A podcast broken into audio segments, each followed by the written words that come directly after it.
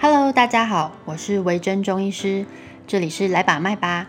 这是一个介绍中医、讨论生活，还有讨论中医师生活的 Podcast。让我们来了解中医这个奇妙的行业到底在干嘛。那今天这是一个新的计划，因为呢，我最近看了很多书，我想说，反正我都花时间读书了，干脆就来把最近一些觉得很棒的书来分享给大家。我会努力避开暴雷的部分，那或者是分享一些就算暴雷也不会影响到阅读乐趣的书。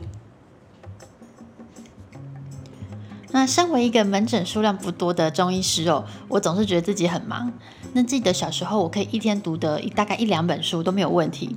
那现在我拿着一本小说，我都可能会读到在沙发上睡着。这就是年纪到了，果然有差。嗯，阅读变成一个就像健身一样，有点让人疲惫的事情。于是我觉得就把每一本书都念到很有价值。当他念得很有价值的时候，我再来分享给跟我一样没什么时间念书，又想要来点知性的人。第一本书呢，我决定来做这个。也许你该找人聊聊。诶，最近周遭其实发生了很多事情，那有些令人很震惊，有些令人很悲伤的事情，让我觉得。很多人的内心世界，其实当然每个人的内心世界都不会像他外在一样。那也有很多人其实是需要一些帮助的，也许他是需要一些出口的，在适时的关怀之下，也许他可以真的找到一些救赎。二零二零年呢是个很动荡的一年，整个外面都非常的不安，那自己的内心也很容易受到一些波动、一些影响。所以我看完这本书之后，觉得心里有受到一些疗愈，那也推荐了几个朋友看，他们都觉得还不错。所以第一本书我们就来讨论这个，也许你该找人聊聊。那这本书的作者是一个美国的资商心理师。心理师的工作就是不断的在听别人的故事，而且他不会给你直接的意见，而是会以一种专业的方式，就是他们受到训练的方式，去带领患者走出那个患者卡在当下的情境。他会以一个更高的心理层次去看待他现在身处的困境。所以这本书里面呢，就提到了很多他的病人的故事。那他们会用一些对谈的方法去探讨每个人的背后到底真正发生了些什么。接下来呢，作者也说说他自己的故事哦，因为他也有自己的心理问题。心理师居然也有自己的心理问题，这是一件很震撼的事情诶。而且他还有自己的心理师。这在美国好像很常见哦。他就说他呃，他里面有列一个统计数字，但我现在有点忘记。呃，很多心理师都有一些心理的咨商的需求，所以他们会有自己的心理师，而且还因应这件事情，他们有针对这样的状况去做一些规范。不过心理师有自己的心理师，哇，好绕口。这件事情基本上是隐秘的啦，这好有既视感哦。反正就是说，他有自己的心理师是不可以被发现的。书里面其实就有提到一个故事啊，作者的一个心理师朋友吧。那个心理师朋友有一次就在 Starbucks 排队买咖啡的时候，接到了一个电话，那电话里面是一个坏消息，这样。然后那个心理师朋友接完这通电话之后，忍不住就在 Starbucks 里面就潸然泪下，这样。没有想到这件事情被那一位心理师朋友的。一个患者看到了，那个患者就在远远的地方看着这一切事情发生，然后最后那心理师朋友就瞄到那个患者的身影，是那个患者后来就没有跟他打招呼，也没有买咖啡，可能就跑走了。后来呢，他就接到了那个患者来电，取消他的门诊，而且再也没有回诊过了。所以呢，心理咨商师被设定成是一个必须要坚强的，那有点像是说。医生，你怎么会感冒？这种怎么会？医生常常感冒啊，这很正常。但是呢，这本书的作者因为他走不出情伤，所以他就决定来找一个自己的心理咨商师。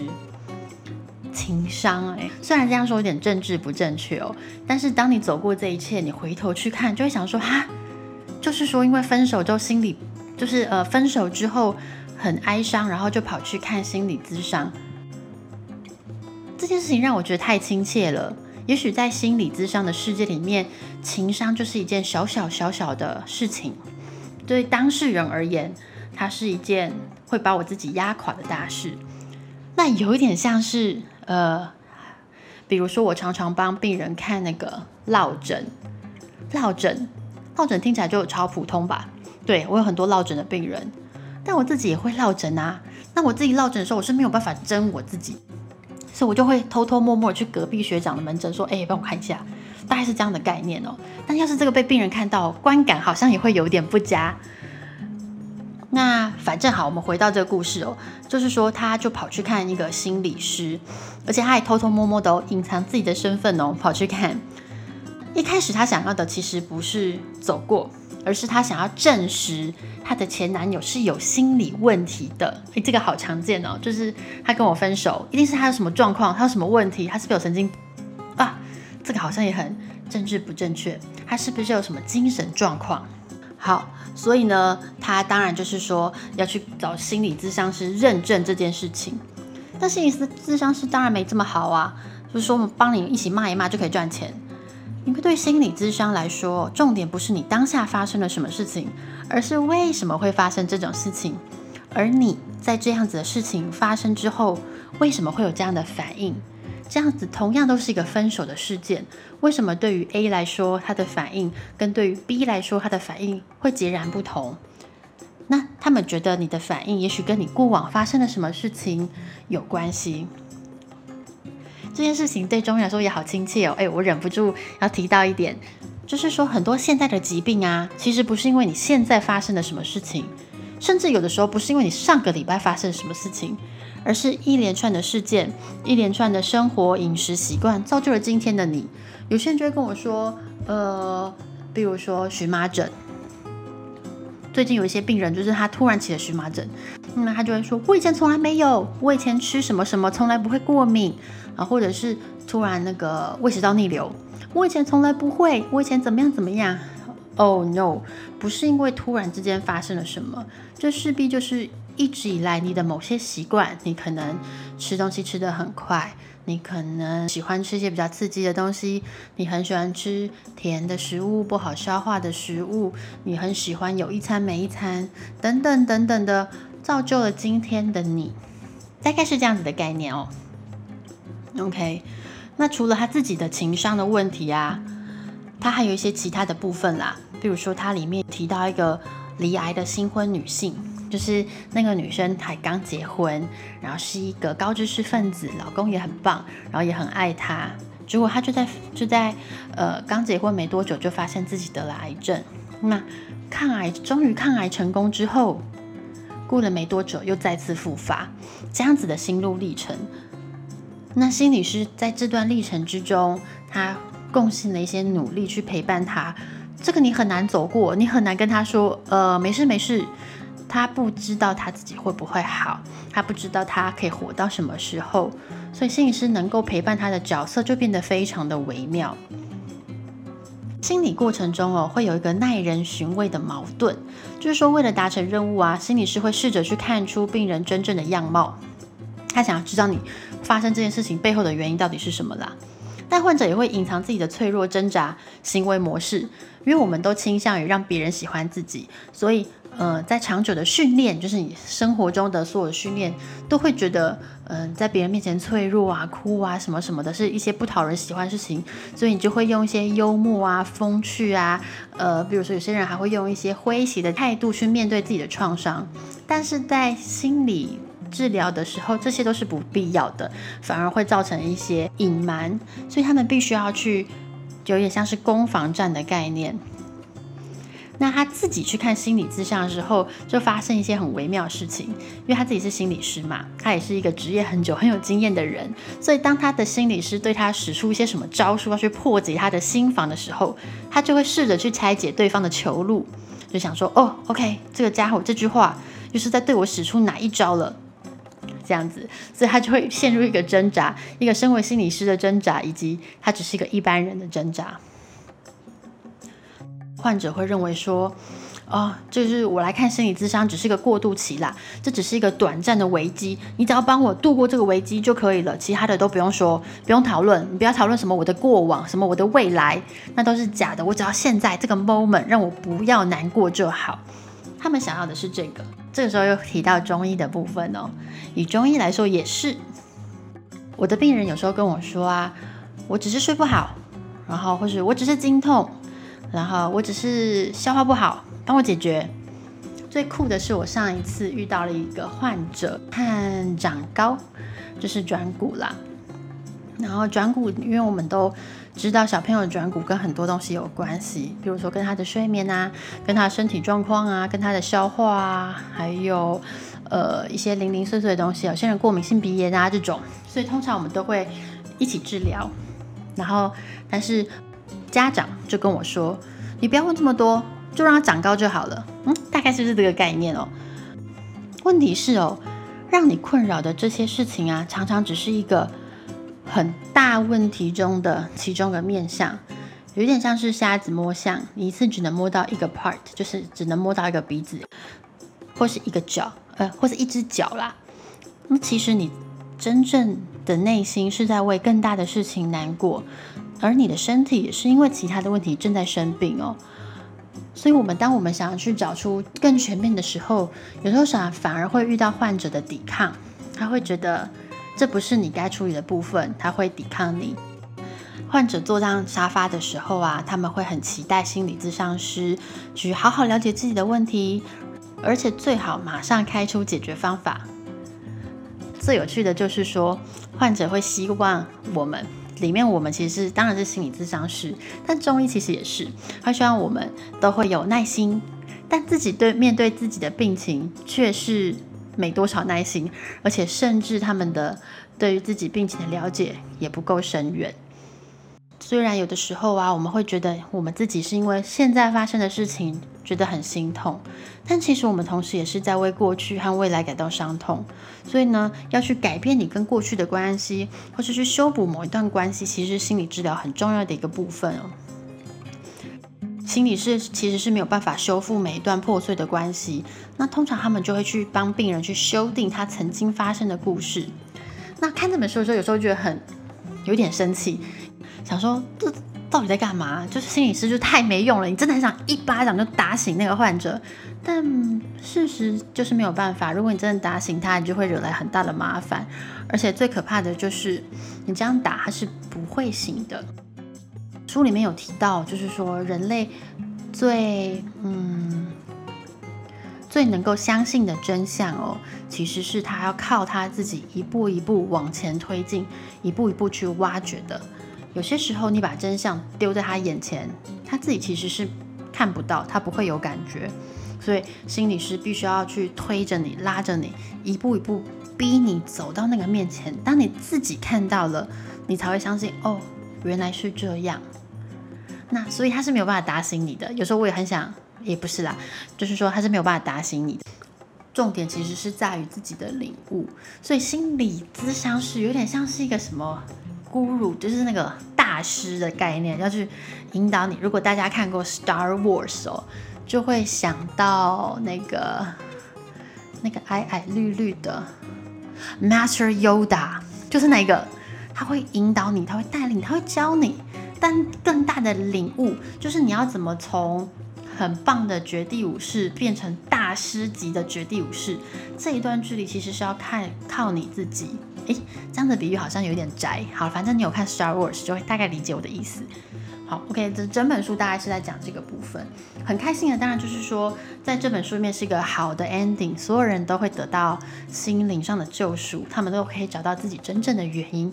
那他们也可以放下那些原因，去活出更好的、更美好的未来。天哪，这好像那个白雪公主故事。OK，就是呃，什么预言？就有个 happy ending，这样大家就是从此以后过得幸福快乐。当然，我们都知道人生不可能这样了，所以我很开心，他揭露的都是一些快乐的好的片段，就是让大家相信这是有一件有意义的事情，然后人是可以得到救赎的。你只要愿意开口去求救，就会有人帮助你。我是深深的相信这件事情哦，所以我看完之后觉得有一点疗愈。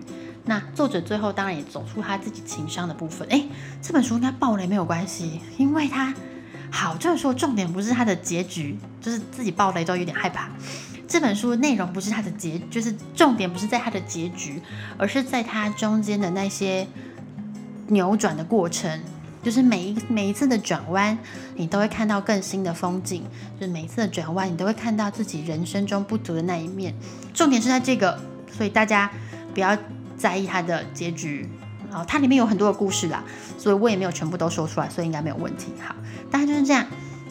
OK，所以这是我第一次分享一本书给大家。那当然，我的呃，我还在练习之中，希望之后我还会有更棒、更好的观点。那嗯，我想要把这本书献给每一个觉得自己需要被救赎的人哦，或者是你觉得自己很累，然后正在人生中挣扎，就是你现在一个你觉得自己走不出去的困境之中。这样子的状态其实很常见，然后其实大家都是，嗯，我只能这么说，大家都是，因为人不是不会把自己的困境秀在表面上，所以当你觉得很累，或者是你很需要呃一个出口的时候，你可以去看看这本书。看完这本书，我都很想要找一个心理咨商师了呢。我还去 Google 了一下，台湾是真的有这样子的服务哦，所以大家可以看一看。这是一本很轻松的小说，那也很适合心理受到伤害的大家。OK，这集就到这边啦，中间有超多赘字，我觉得我等一下剪辑的时候一定会修改到爆。呃，大概下个礼拜应该还会，我们还会再分享一本书，我还没有决定是什么。目前我想要分享的是《我是妈妈，我需要一个铂金包》的那一本。OK。要是你们有什么想要跟我分享的书，也欢迎来 Podcast 留言，或者是去我的 IG 留言，然后我们会一本一本的来读哟。OK，希望大家都可以过得很好，在这个很乱的二零二零年，那就这样喽，拜拜。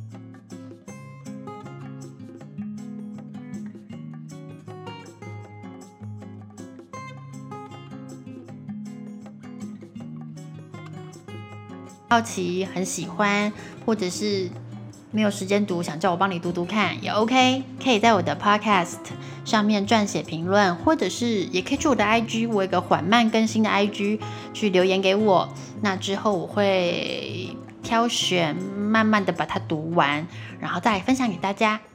所以就这样，这一集的 Podcast 就到这里，谢谢你的收听，我们下次见喽。